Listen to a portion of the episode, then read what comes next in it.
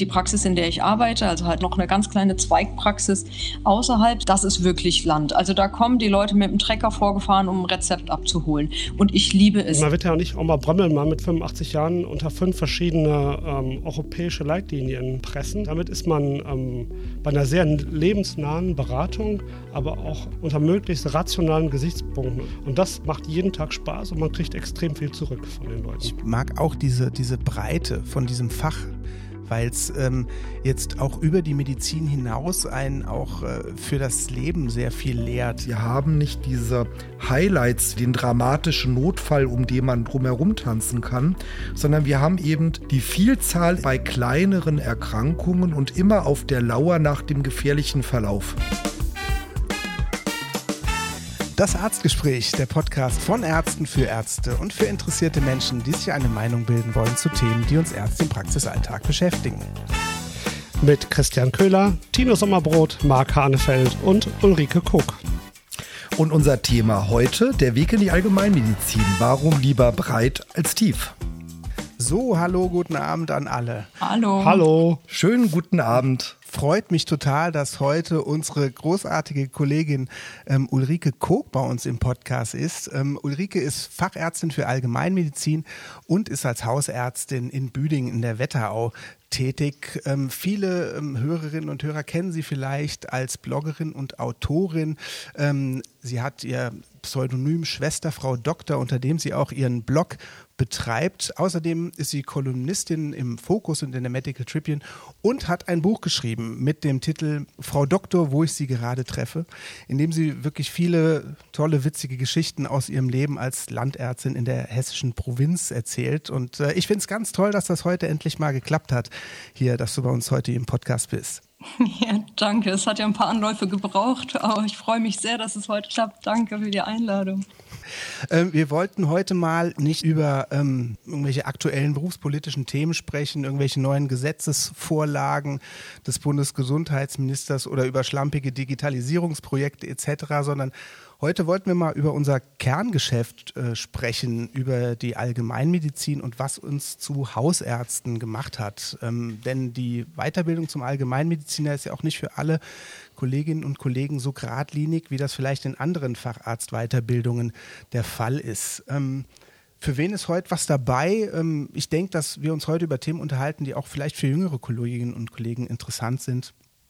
Gerade wenn man mal mit dem Gedanken spielt, auch in die Allgemeinmedizin zu gehen.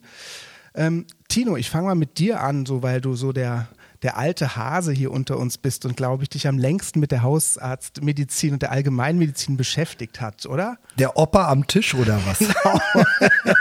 Genau, genau der Senior in der Runde. Tino, erzähl einen Schwank aus deinem Leben. Genau. Ja, also Ganz so schlimm ist es nicht. Also es war schon dieses Jahrhundert, als ich mich niedergelassen habe. Äh, 2009 bin ich Niederlassung gegangen. Also so lang ist es jetzt auch nicht her. Und äh, bin in die Praxis bei meinem Vater eingestiegen. Mein Vater wollte eigentlich aufhören. Und ähm, nach einem Jahr gemeinsamer Arbeit haben wir festgestellt, das läuft so gut, dass wir zusammen die Praxis weiterführen. Ich habe dann noch einen zusätzlichen Sitz gekauft und wir haben ein Stockwerk erweitert und so sammelte sich ein Kollege nach dem anderen zusammen und jetzt sind wir mittlerweile mit äh, sieben Kollegen in der Praxis tätig. Mhm. Ulrike, wie war das bei dir? Wolltest du denn ursprünglich in die Allgemeinmedizin oder Hausarzt werden?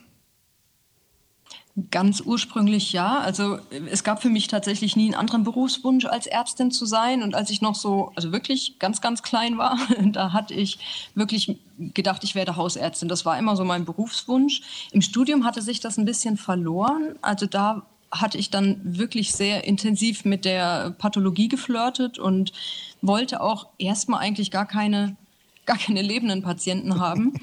Bin dann auch die ersten anderthalb Jahre ähm, in der Pathologie gewesen, was ich auch wirklich gerne gemacht habe. Das hat aus verschiedenen Gründen dann nicht geklappt.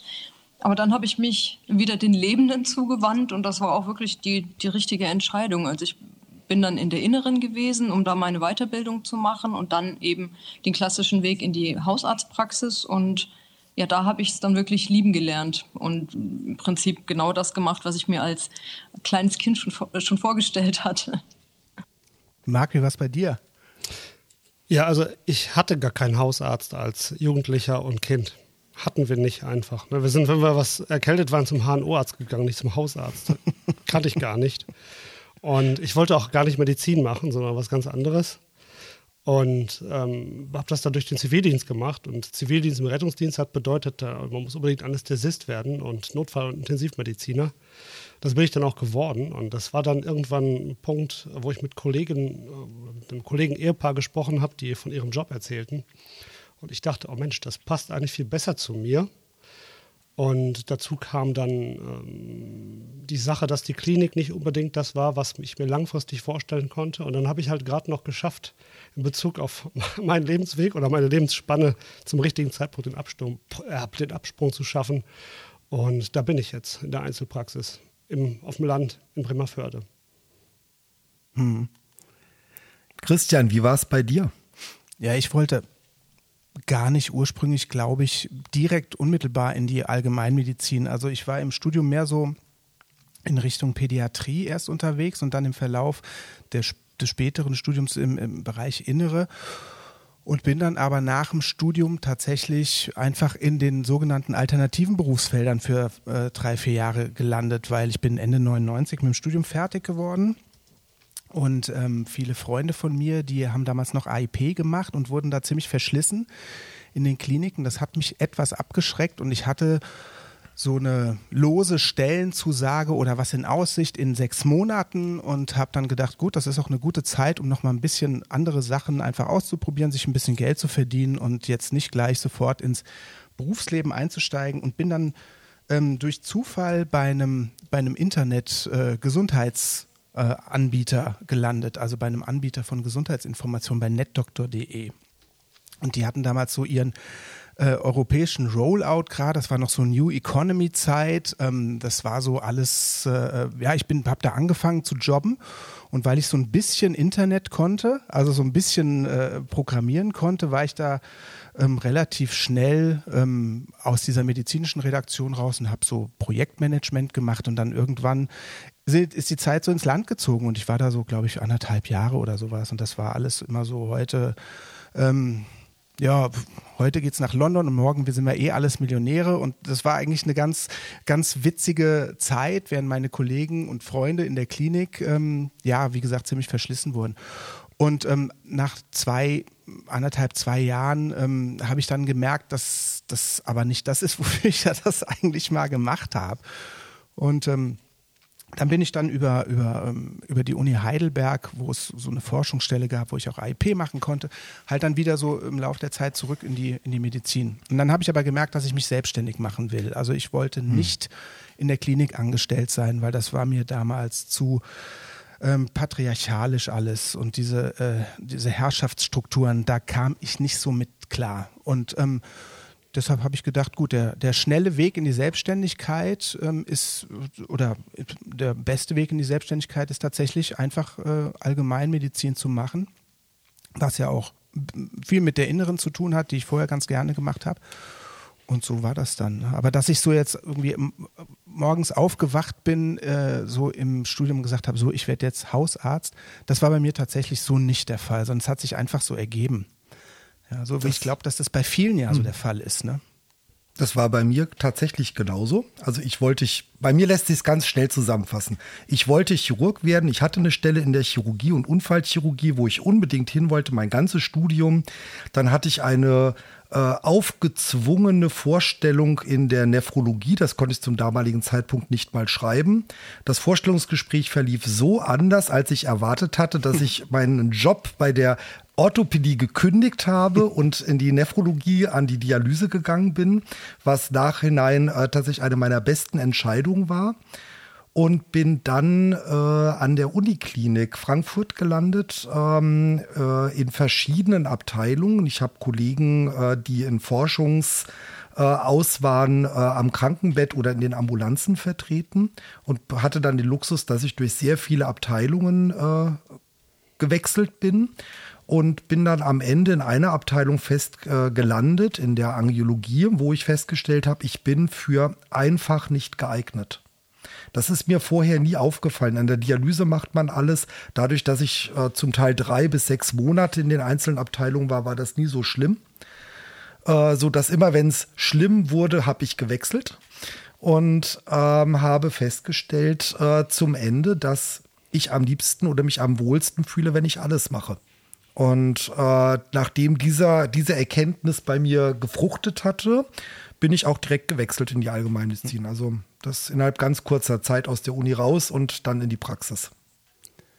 Was ist denn das, was ihr in der Allgemeinmedizin so am meisten schätzt? Ja, ich, ich habe gerade kurz so überlegt, ne, weil es gibt ja tatsächlich eigentlich ganz viele Punkte, die ich an der Allgemeinmedizin mag, auch wenn ich zeitweise nichts mit Menschen zu tun haben wollte, was aber, glaube ich, eher an so einer Unsicherheit lag, weil man ja doch ja schon eine Verantwortung hat natürlich. Ne? Und die Allgemeinmedizin war dann so das, womit ich geliebäugelt habe, weil man auf der einen Seite ja einmal alles machen kann. Also mir ging es ein bisschen wie, wie Tino. Ich wollte eigentlich irgendwie alles machen. Ähm, aber ich wollte jetzt nicht mein Leben lang immer nur zum Beispiel nur Herzkatheter mhm. schieben oder so. Ne? Also ich wollte wirklich, mir hat mir hat das Spaß gemacht, ähm, sehr internistisch zu arbeiten. Mir hat es aber auch Spaß gemacht, mal ähm, Gespräche zu führen oder kleine Chirurgie zu machen, mal ein paar Fäden zu ziehen, Verbandswechsel zu machen, Kinder und alte Leute zu behandeln, also wirklich so von der Wiege bis zur Bahre, wie man so schön sagt. Und ich brauche immer ein bisschen Abwechslung. Also ich kann mit Langeweile nicht umgehen. und das mhm. gibt es zwar in der Medizin fast nirgendwo, glaube ich. Ähm, ich hatte einen ganz kurzen Ausflug einmal in die Pharmabranche, weil ich gedacht habe, das wäre besser vereinbar mit meinen Kindern. Ich bin nach vier Monaten bin ich wirklich Hals über Kopf geflohen, weil dieses nur Sitzen am Schreibtisch äh, war überhaupt nicht meine Welt, auch wenn es recht interessant eigentlich war.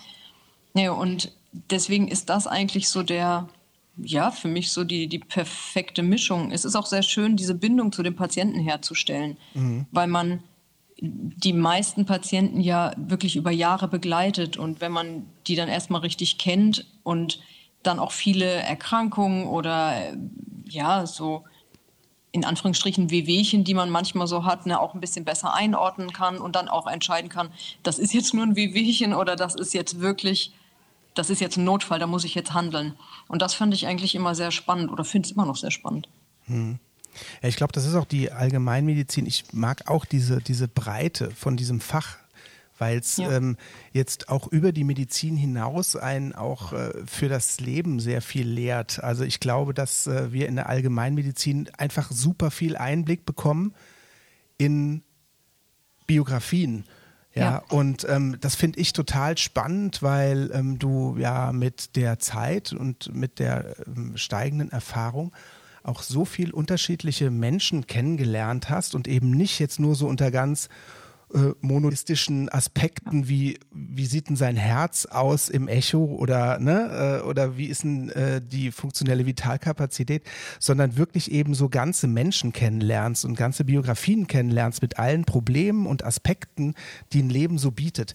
Und das ja. finde ich, das gibt einem eine unheimliche ähm, Erfahrung auch, äh, was, was die eigene äh, Lebensgestaltung oft angeht. Ne? Also wenn du Leute kennenlernst, auch im Privaten, du kannst sie, glaube ich, ähm, auch mit unserem Background sehr gut äh, schnell einschätzen. Es ist einfach, es, das, das finde ich das Spannende eigentlich äh, an, an, dieser, an der Allgemeinmedizin. Es ist diese Breite. Ja, und man ist irgendwie, finde ich auch, wie du gesagt hast, auch im Privatleben ist man irgendwie immer noch in dem Beruf. Also man geht ja selten nach Hause und hat, ist dann nicht Arzt oder Ärztin, mhm. sondern das ist irgendwie so eine Lebenseinstellung, glaube ich. Ja, wobei das manchmal zwei Seiten hat. Ja, es ist nicht immer nur positiv.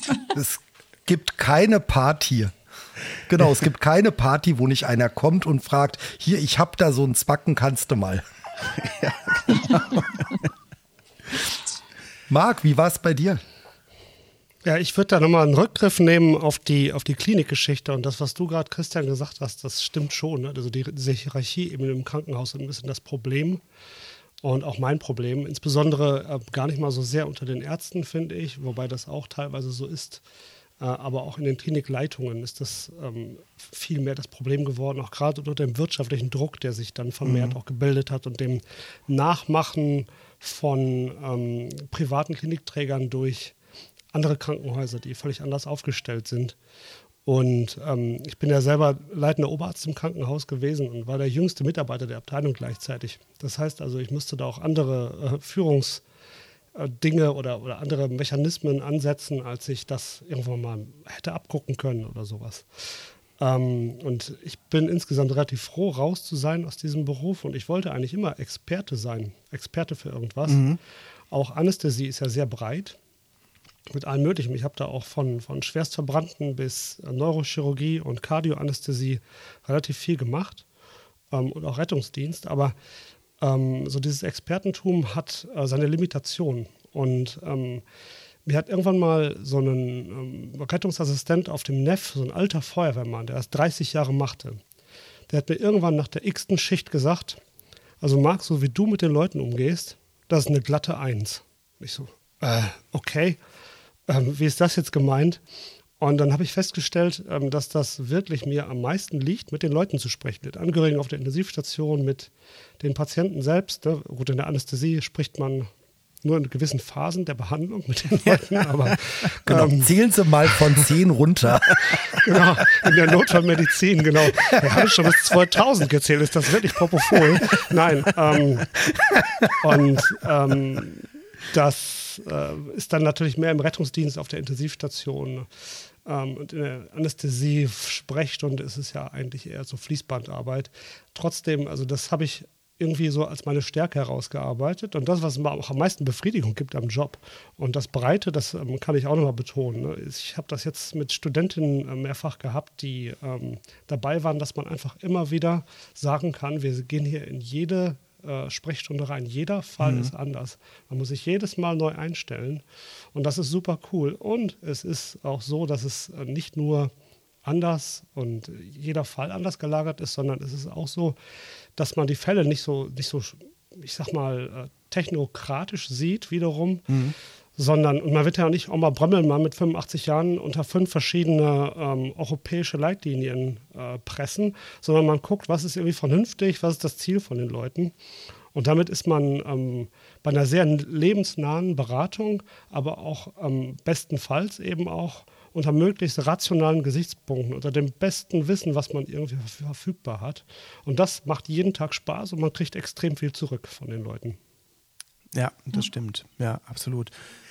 Nee, ich finde ja auch die, ähm, die Breite in unserer Disziplin ähm, lässt uns ja auch selber so ein bisschen, also sehr viel Spielraum, wie man sich selber auch aufstellen möchte.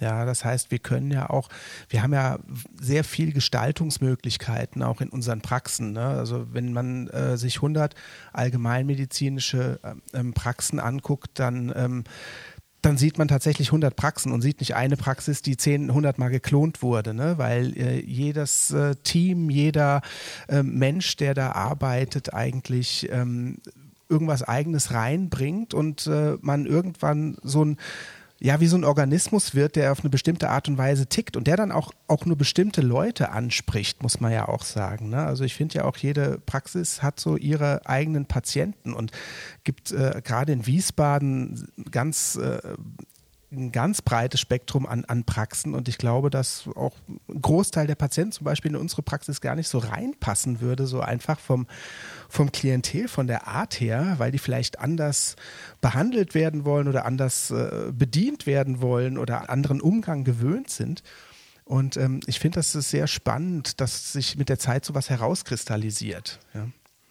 Ich finde auch innerhalb der Arztpraxis, wenn mehrere Ärzte oder Ärztinnen dort beschäftigt sind, ähm, kommen auch die Patientinnen immer, also die haben schon so ihren Lieblingsarzt oder Ärztin, ne? Und, und jeder hat so sein eigenes Klientel in Anführungsstrichen. Ne? Natürlich ist das auch in Vertretungszeiten so, dass man ähm, auch andere, die, die des Kollegen oder der Kollegin mitbehandelt. Ähm, gar keine Frage, aber man merkt da schon noch mal so einen gewissen, also schon so einen Unterschied, ne? Also wer, wer zu welchem Arzt oder Ärztin gehen möchte. Also auch innerhalb der Praxis. Mhm. Ja, ja, das äh, ist ein guter Punkt gewesen. Äh, äh, ich fasse das bei mir immer ganz gerne zusammen. Äh, ich bin, äh, ich habe als Chirurg angefangen, habe ein Zwischenspiel als Internist gemacht und bin mittlerweile Psychotherapeut, ja. Und ähm, Äh, es ist ein Running Gag bei uns in der Praxis. Bei mir landen wirklich wahnsinnig viele Psychotherapie-Patienten. Also sind die Kollegen dann immer so ein bisschen genervt von, von den Tino-Patienten. äh, also es ist genau das, was, was Ulrike sagt. Aber es gibt dann eben auch andere Patienten, von meinem Vater zum Beispiel, mit denen ich ganz schwer zurechtkomme. Und genau dieser persönliche Aspekt in der Allgemeinmedizin, das ist was ganz Spannendes, weil es ist ja nicht nur so, dass wir die Persönlichkeit der Patienten aufnehmen, sondern uns auch wirklich als Person einbringen können. Äh, es wird unsere Einschätzung, unsere Meinung gefragt und da ist dann ganz oft nicht nur ein rationales, was ist die beste Evidenzmitteilung, sondern mit dem Patienten eine gemeinsame Entscheidungsfindung, wo es denn überhaupt hingeht. Mhm. Ich würde noch ein bisschen einen anderen ähm, Blick jetzt reinbringen wollen. Und zwar, ähm, ich weiß nicht, was eure Erfahrungen in der Praxis sind mit Studentinnen und Studenten oder auch Formulantinnen und Formulanten, ähm, die häufig im Studium doch ein anderes Bild von der Allgemeinmedizin äh, vermittelt bekommen haben, als es dann tatsächlich ist und äh, die häufig total positiv überrascht sind von ähm, dem, was Marc gesagt hat, von dieser Vielfalt, ne, von dieser Breite und irgendwie so ähm, mit der Vorstellung, oft reinkommen, so ja, da wird ja eh nur der Oma der Blutdruck gemessen und so ein bisschen ähm, vielleicht mal eine neue Pille angesetzt. Und ich kenne das ja auch von mir selber, als ich ähm, in der äh, Notaufnahme damals oder in der Inneren angefangen habe, mit welcher, ähm, ja, rückblickend ist mir das auch peinlich, mit welcher Arroganz man auf die Hausarztmedizin so geguckt hat. Ne? So, man war da irgendwie so der große Oberheld in der ZNA, weil man mal irgendwie einen Katheter irgendwo reingeschoben hat oder äh, einen Infarkt behandelt hat oder sonst wieder irgendwie den, ja, Marc kennst du auch noch so dann aus der Notfallmedizin, ne, was man dann für einen Hubschrauberheld ist, aber ähm, dann so den, die Hausarztpraxis so belächelt hat. Ne? Genau, Thorax-Drainagen legen und genau, TEE ja. machen und so weiter. Ne? Ist auch alles toll, ne? aber hm. Warum ist das so eigentlich? Meiner Meinung nach ähm, liegt das ähm, teilweise darin begründet, dass ähm, oft auch, naja, komische Sachen passieren einfach. Ne? Komische Sachen passieren häufiger mal. Ich kenne das aus dem Rettungsdienst so, dass ähm, dann immer wieder komische Fälle, die äh, zu na, vielleicht Spott ähm, Anlass geben, passiert sind, immer mit bestimmten Hausärztinnen und Hausärzten. Also da gibt es sicherlich auch so Kandidaten, die komisches Zeug machen. Ne? Studentinnen und Studenten kamen auch schon mhm. zu mir und haben erzählt von ähm, Leuten, die, weiß ich nicht, ähm, auspendeln, ob jemand Corona hat, ne, Klangschalen benutzen und dann aktiv von der Impfung abraten. Das haben wir also dieses Bild. Macht man das nicht mehr? Ja, wir könnten das, keine Ahnung. Ja. Ja, nicht, dass ich euch jetzt hier in die Pfanne haue, ne? Aber ja. ähm, die Klangschale bitte. Genau. Das funktioniert doch super. Genau. Aber ähm, ich denke mal, dass, dass ähm, das auch noch ein bisschen geprägt ist von diesem praktischen Arzt damals, der äh, keine richtige Facharztausbildung durchlaufen hat. Und das hat sich ja sehr stark ge gewandelt auch. Und ich denke, dass da auch eine gewisse Hybris dabei ist. Ne? Wenn man eben Katheter schiebt oder Drainagen legt oder TE macht und äh, seine Expertise anbringt, dass man denkt, das andere ist nichts wert. Aber wenn man dann genauer reinschaut, dann ist es eben schon so, dass das, was in der Haushaltspraxis gemacht wird, für die Leute von einer viel ähm, tiefgreifenderen und langfristigeren Bedeutung sind. Da möchte ich das andere auch nicht verteufeln, weil das kann ich ja wiederum nicht oder nicht mehr, je nachdem, von welchem Fachbereich wir sprechen. Und ähm, das brauchen wir alles auch, aber ähm, für mich ist da die Wertigkeit von dem, was ich auch gerade eben gesagt habe, doch viel höher angesiedelt als das, was ich in der Klinik tun durfte. Hm. Ich muss aber auch sagen, also ich finde im Studium, also ich habe 2009 Examen gemacht, als Tino sich niedergelassen hat. Jungspund. Und ähm, damals, damals war das so, dass die Lehre ehrlich gesagt exorbitant schlecht in der Allgemeinmedizin war. Das hat sich hoffentlich jetzt gewandelt. Wir haben auf dem Land nicht so oft Studenten und Studentinnen in der Praxis. Also das sind wirklich so alle einmal im Jahr kommt vielleicht mal jemand. Aber es ist damals bei mir so gewesen, dass wir wirklich so langweilige Themen besprochen haben, mhm. so langweilige Fortbildungen. Es ging im Prinzip tatsächlich immer nur um Blutdruck, ja, ein wichtiges Thema, aber das wurde halt mhm. sehr uninteressant gestaltet, um Harnwegsinfekte, um äh, Erkältung, Husten, Schnupfen, Influenza, sowas. Aber das bildet ja nicht die gesamte Palette ab von dem, was wir im Minutentakt im Prinzip behandeln.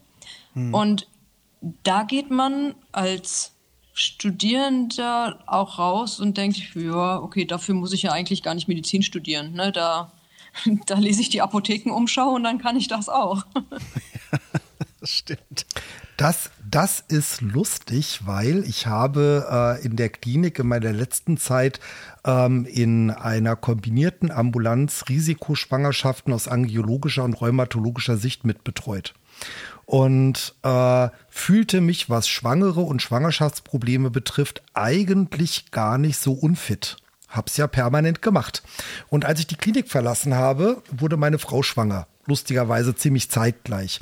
Und bei all ihren Problemen war ich völlig hilflos, weil diese banalen Rückenschmerzen und Übelkeiten mir meine Schwangeren in der Klinik gar nicht so berichtet haben, weil da viel ganz andere Dinge im Vordergrund standen und das häufig dann gesagt wurde, naja, die Hochdosis Cortisontherapie und die äh, Diabetestherapie und die Blutdrucktherapie, das kommt der Schwindel oder die Rückenschmerzen oder dass es einem nicht so gut geht, kommt daher.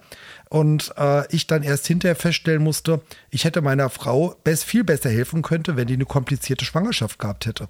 Mhm. Und ähm, in der Praxis habe ich festgestellt erst, wie oft ich im Krankenhaus gesagt habe, damit gehen Sie zu Ihrem Hausarzt und mir hinterher eingestehen musste, dass ich es deswegen gesagt habe, weil ich keine Ahnung hatte. Also ganz häufig konnte ich zwar die kleinen Dinge, die in der Klinik sind, recht gut bearbeiten, aber so dieses große Ganze, das Lebenspraktische, das Einbetten in die Biografie, in, in wie bestimmte Abläufe funktionieren, wie der Patient jetzt an bestimmte Bescheinigungen kommt und, und, und, was auch für die Heilung wichtig ist, ähm, das habe ich erst später erfahren. Und das Spannende ist, äh, weil du nach dem Unterricht gefragt hast, der hat sich deswegen nicht geändert, weil die Allgemeinmedizin eher so eine Undercover-Medizin ist. Wir haben nicht diese Highlights wie anderen OP oder den dramatischen Notfall, um den man drumherum tanzen kann, sondern wir haben eben die Vielzahl im Minutentakt bei kleineren Erkrankungen und immer auf der Lauer nach dem gefährlichen Verlauf. Mhm. Und das ist etwas, was häufig, wenn man daneben sitzt oder zuguckt, das diskutiere ich mit meinen Formulanten und Studenten tatsächlich regelmäßig, ähm, ist eigentlich Undercover-Medizin. Also mhm. ich unterhalte mich mit der Oma ganz nett über ganz vieles und habe nebenbei den Blutdruck getestet, wie sie ihre Medikamente verträgt, wie es ihr geht, was die Hüfte macht. Äh, also, aber nicht so offensichtlich vordergründig. Und da glaube ich auch, dass ähm, das ein Punkt ist. Und der zweite Punkt, letzter Punkt, da bin ich fertig, was das betrifft. Ähm, die Ärzte in der Klinik und die Ärzte an der Uni waren alle nie in einer Praxis. Das heißt mit anderen Worten, wir bekommen zum Großteil von Professoren erzählt ähm, den Fall ohne die Vorgeschichte, weil sie das gar nicht kennen. Und tatsächlich die niedergelassenen Ärzte sind die einzigen, die sowohl die Klinik als auch den ambulanten Bereich kennen. Das betrifft auch die Fachärzte äh, und auch mit Fachärzten, mit denen ich unterhalte, sagen genau dasselbe, wie erstaunt sie sind, wie vielfältig das Fach wird, wenn man die Klinik verlässt. Ja. Mhm. Darf ich kurz nochmal einhaken? Das, was äh, du gerade gesagt hast, Tino, das hatte ich gerade die Woche jetzt oder äh, letzte Woche habe ich mich mit einer Facharztpraxis getroffen hier in der Gegend und äh, mit den beiden Kollegen recht lange gesprochen. Und ähm, das war genau das, dass die nämlich auch, oder zumindest einer von den beiden mal bei mir hospitieren wollte, aber das auch schon mal gemacht hat und sagte, Mensch, was ihr da macht, ist ganz schön krass. Ähm, gut, das gilt umgekehrt auch, deswegen werde ich auch mal in deren Praxis ähm, hospitieren. Und hier, Jörg, wenn du zuhörst, schöne Grüße.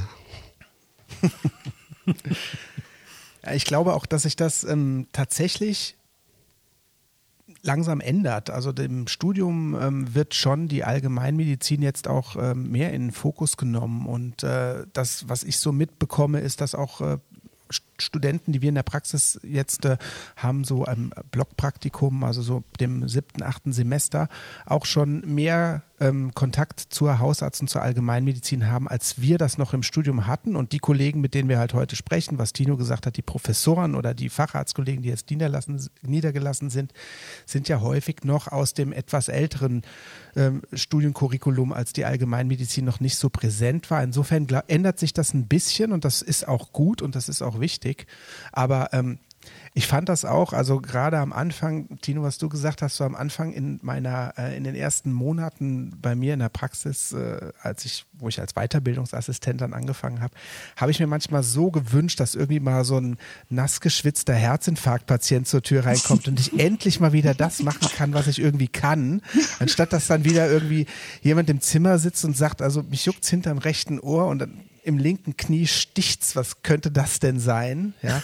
ähm, insofern finde ich, das ist genau, was du gesagt hast. So, ne? Man wird, äh, ähm, man wird mit der Zeit einfach, äh, man behandelt viele Kleinigkeiten, um dann eben auf der Hut zu sein, um dann die eine große Sache auch zu entdecken. Seht ihr da einen großen Unterschied eigentlich? Wieder so ein kleiner Themenwechsel. Jetzt, ähm, Ulrike, Marc, ihr seid ja eher im ländlichen Bereich tätig. Ähm, ist das wirklich eine andere Art der, der Arbeit? Tatsächlich glaube ich schon, dass das eine vollkommen andere Art äh, des Arbeitens ist. Also ich habe nie in der Stadt gearbeitet, ähm, aber ich habe Freunde in der Stadt, die auch in Frankfurt arbeiten und man tauscht sich aus. Und da wird mir dann oft berichtet, dass vom, vom Patientenandrang, denke ich, ist es, ist es ähnlich. Vom Patientenklientel, ich meine, jede Stadt hat auch so seinen eigenen Kiez, ne, wo die Patienten dann zu ihrem Hausarzt gehen. Aber es ist von der Diagnostik, glaube ich, eine andere. Also wo wir oft gezwungen sind, sehr, sehr viel Diagnostik zu machen, was ich aber auch mag. Also ich, ich liebe es, Diagnostik zu machen. Ich will nicht nur wegüberweisen. Ähm, müssen wir einfach, also das müssen wir machen, weil es keine Facharzttermine gibt oder nur in vielen Monaten. Also wir haben so Probleme, Patienten bei unseren Kardiologen unterzubringen. Rheumatologie ist vollkommen äh, out of order, das, das funktioniert einfach nicht. Mhm. Ähm, und deswegen macht man eigentlich schon sehr viel Diagnostik selbst eben im Rahmen der Möglichkeiten, die man hat. Also ich, ich mache zum Beispiel sehr gerne Ultraschall, das mache ich täglich mehrfach, ähm, auch bei Dingen, die man jetzt auf gut Deutsch nicht abrechnen kann, einfach weil es mir hilft in der Findung einer, einer Diagnose. Ähm, in der Stadt, was ich so mitbekommen habe, wird das eher wenig gemacht, weil du um die Ecke einen Gastroenterologen hast, der dir ein Abdomensono macht oder das MRT gibt es eben auch in einer Woche. Das, wie gesagt, das funktioniert bei uns so gar nicht. Und ich habe auch noch mal ein ganz direkten Arbeitsvergleich, weil die Praxis, in der ich arbeite, also halt in Büdingen, so die Hauptpraxis und noch eine ganz kleine Zweigpraxis außerhalb, so 20 Kilometer oder 15 Kilometer außerhalb nochmal, das ist wirklich Land. Also da kommen die Leute mit dem Trecker vorgefahren, um ein Rezept abzuholen. Und ich liebe es. Das macht so einen Spaß. Das sind, das ist ein kleines Räumchen, eine Anmeldung, ein Wartezimmer. Und da muss man wirklich so minimalistisch arbeiten. Da gibt es keinen Ultraschall, da gibt es nur ein kleines EKG, weil natürlich kann man auch viel in der Hauptpraxis machen. Aber das schaffen eben viele, die dort aus dem Dorf kommen, nicht. Die sind froh, dass da ähm, zumindest an ein paar Tagen in der Woche jemand ansprechbar ist. Und da macht man wirklich Basismedizin. Also ich finde diese Kombination gut, weil ich natürlich auch eben gerne Diagnostik mache, aber da auch gerade ganz weit auf dem Land, so diese richtige klassische Landarztpraxis, also da blühe ich auf. Das macht mir einfach Spaß, weil man da einfach noch so viel über normale Untersuchungen rausfinden muss, über das Gespräch, über, ja, wie gesagt, min minimale Diagnostik und das hm, Patientenklientel ist meist sehr sehr angenehm, sehr dankbar, sehr liebevoll. Man kriegt immer was zu essen mitgebracht. Das finde ich auch großartig. Also das, ja. das ist so mein Landeindruck. Ja. Und, und vor allen Dingen ist das so eine Ecke von Hessen, wo man die Leute auch erstmal überhaupt äh, verstehen muss. Ne? Also das kommt auch noch dazu. Ja, also wenn man mal, mein, mein Opa kam aus der Region ja. und äh, das war schon eine Challenge, ja.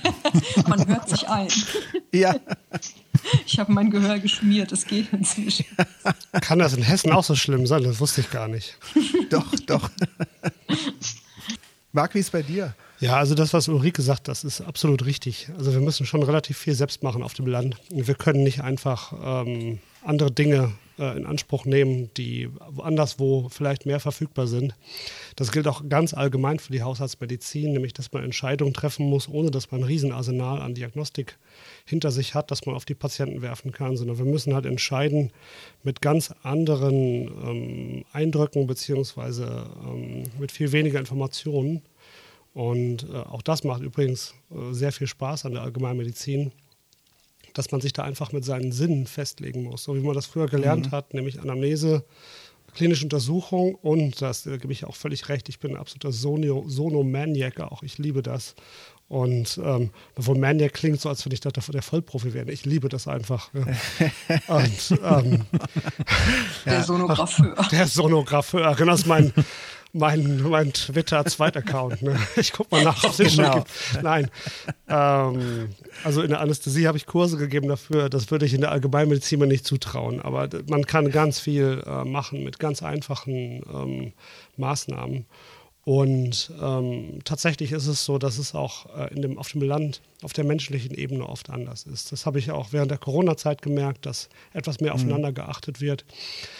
Ähm, wenn ich mich so ein bisschen äh, auch heikel äußern darf, da würde ich auch sagen, äh, von den KV-Diensten her, die ich gemacht habe, je näher die an der Stadt liegen, umso größer die Spinnerquote. Mhm. es tut mir leid, aber es ist tatsächlich so, dass die Leute auf dem Land doch irgendwie geerdeter sind. Und ähm, ja, das ist insgesamt eine ganz andere Art zu arbeiten. Und ich komme ja auch gar nicht selbst vom Land. Ich bin ja Großstädter. Ich komme aus Dortmund. Mhm. Ab und zu hört man es vielleicht ein bisschen raus. Und mhm. ähm, daher ist das für mich auch eigentlich immer noch mal was Besonderes. Wird es auch immer bleiben, zumal ich ja auch sowieso äh, für immer der Zugewanderte sein werde. Mhm. In, in, Hessen sagt ja. man da der Eingeplackte, oder? Eingeplackt. Spürt ihr eigentlich ähm, bei euch in der Region ähm, ein Ärztemangel. Also ich habe mal geschaut, freie Arztsitze, kann man ja auf den Webseiten der KV gucken, in Büdingen 6,5, ja. in ähm, Wächtersbach, Bad Sodensaal-Münster ums Eck auch 4,5 und äh, Bremerförde jetzt, äh, Marc, bei dir sind es 8,5 Sitze, die da ausgeschrieben sind und das sind ja, ähm, das sind ja Praxen, die fehlen. Ne? Das ist ja eine Versorgung, die fehlt. Merkt ihr das? Ja. Ja, das merkt man. Mhm. Kommt alle in die Allgemeinmedizin und macht die Praxen auf. Ja, genau. Können wir eine Werbeveranstaltung machen? Können wir Musik abspielen? ja, genau. Du meinst jetzt so eine Bacardi-Rum-Werbung? Nee, ich finde ja, dass auch eigentlich ist es sehr schade. Also ich habe auch viel KV-Dienste gemacht im Rheingau. Das ist ja hier ähm, neben Wiesbaden die Region, die dann auch eher ländlicher ist. Und mir hat das sehr gut gefallen, da auch von den Menschen, die da arbeiten, mal ganz abgesehen davon, dass sehr viele Winzer dort auch leben, was das Arbeiten auch ganz angenehm macht. Ja. Ähm, aber ähm, ich, es ist eine andere, ein anderes Klientel und es ist eigentlich schade, dass so wenig Kollegen und Kolleginnen sich für die äh, Landarztmedizin oder für den etwas ländlichen Raum entscheiden. Aber ich glaube, das ist halt auch oft keine aktive Entscheidung dagegen, sondern das sind einfach Biografien. Man arbeitet äh, in der Stadt, in der Klinik, man ähm, entschließt sich dann niederzulassen, man lernt, man kennt die Kollegen vor Ort, man hört, ah, hier ist eine Praxis, die sucht jemanden und ähm, ich glaube, die meisten entscheiden sich nicht aktiv für oder gegen jetzt äh, eine Tätigkeit auf dem Land, sondern ähm, einfach da, wo man ähm, seinen Lebensmittelpunkt hat, äh, arbeitet man dann auch und sagt, ich nicht jetzt, ich gehe jetzt 50 Kilometer weiter außerhalb. Ne? das ist ja auch oft ein Problem so mit der Familie. Ne? Also ich meine, der, mhm. der Partner, die Partnerin muss ja auch irgendwo arbeiten, ohne dass man vielleicht ganz viele, ganz große Strecken fährt. Die Kinder müssen irgendwo zur Schule, vielleicht hat man keine Großeltern in der Nähe, die sich irgendwie kümmern können. Also da sind ja ganze Biografien quasi von abhängig und dann des, deswegen denke ich, zieht es schon viele eher in die Stadt, weil da, weil es einfach leichter ist. Auch diesen Praxisalltag ähm, gerade als Selbstständiger unter einen Hut zu kriegen. Ich bin ja jetzt nicht selbstständig, ähm, sondern in Anführungsstrichen nur angestellt.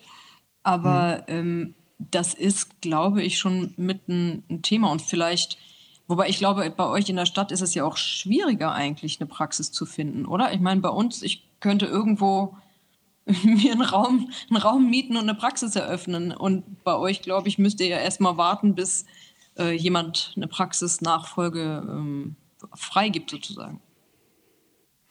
Das ist unterschiedlich. Also jetzt bei uns in Wiesbaden ist es tatsächlich so, wir sind überversorgtes Gebiet aber ganz viele Hausarztsitze sind diabetologisch, schmerztherapeutisch oder mit anderen Fachärzten besetzt, die dann äh, de facto in der Versorgung fehlen. Ich habe das mal durchgerechnet für Wiesbaden.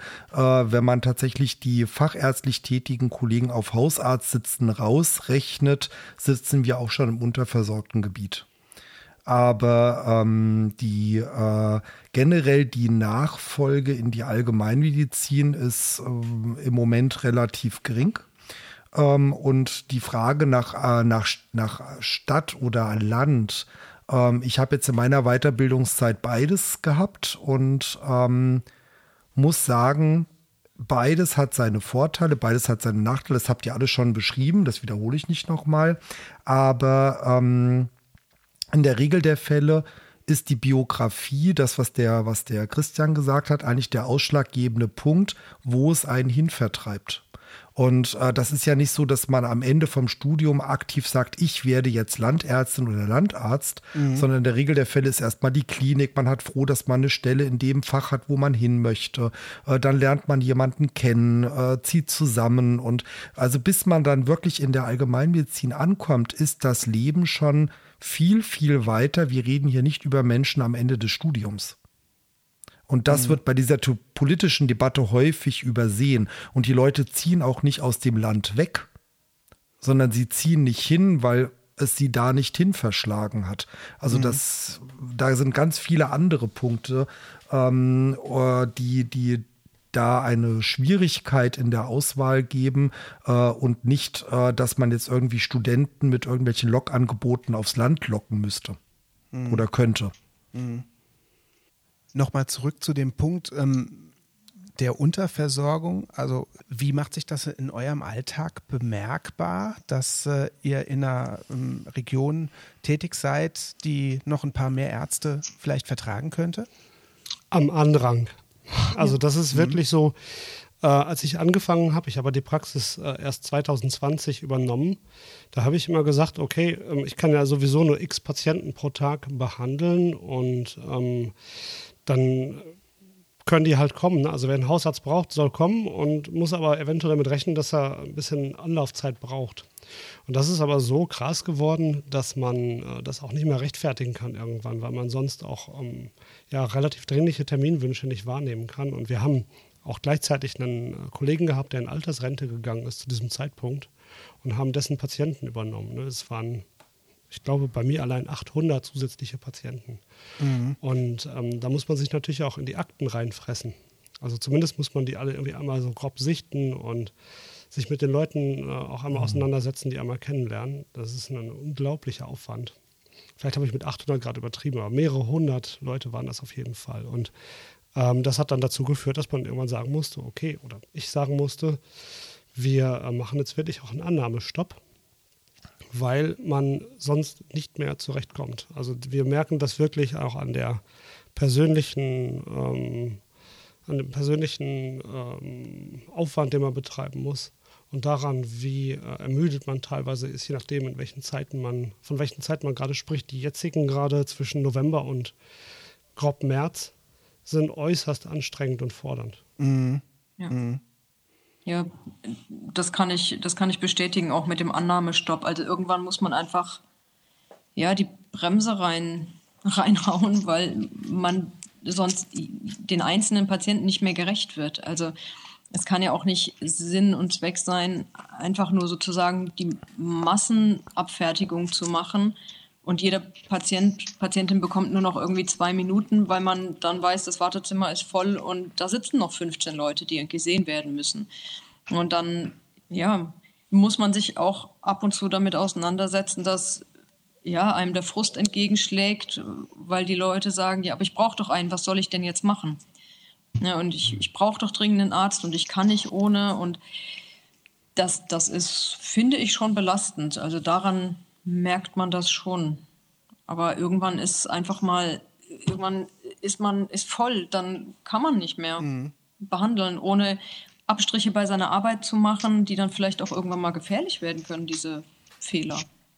Ja, da muss man aber einwerfen, dass das ja ein Vorteil auch ist. Äh, wir sind äh, selbstständig oder wir sind in kleinen Teams tätig. Äh, also das diskutiere ich auch mit meinen angestellten Ärzten, wo man einfach sagt, wie viel machen wir? Wo machen wir einen Cut? Und das ist tatsächlich ein, ein großer Vorteil, den man ähm, auch mit einem gewissen Selbstbewusstsein ausleben muss. Also die Allgemeinmedizin hat als, als ähm, fachliche äh, Kompetenz viel zu tun, aber von den Arbeitsplätzen hat es halt eben den großen Luxus, dass man viel steuern kann. Ein Nachteil ist, dass man halt in Mangelsituationen die Türen zumachen muss. Also der, so, der sogenannte Aufnahmestopp haben ja mittlerweile auch viele städtische Praxen. Mhm. Und je nach Situation ist auch bei uns phasenweise Aufnahmestopp, weil wir es einfach nicht hinkriegen. Ähm, also das ist nicht nur ein ländliches Phänomen, sondern auch in vielen Städten mittlerweile schon angekommen. Aber wir können es steuern.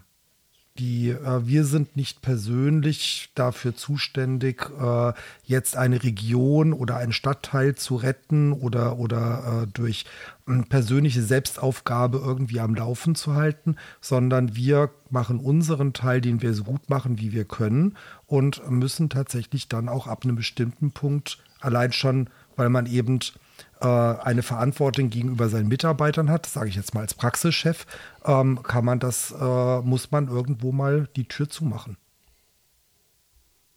Wir haben so viele Themen, die wir noch besprechen könnten hier in dieser Folge, ähm, dass wir das in eine zweite Folge auslagern, die wir demnächst dann zusammen nochmal aufnehmen. Und ich hoffe, dass äh, viele Hörerinnen und Hörer jetzt vielleicht schon so ein bisschen einen Einblick bekommen haben, was uns an der ähm, Tätigkeit, die wir da ausüben, reizt und äh, warum ähm, wir über unser Kerngeschäft eigentlich sehr positiv reden und positiv denken.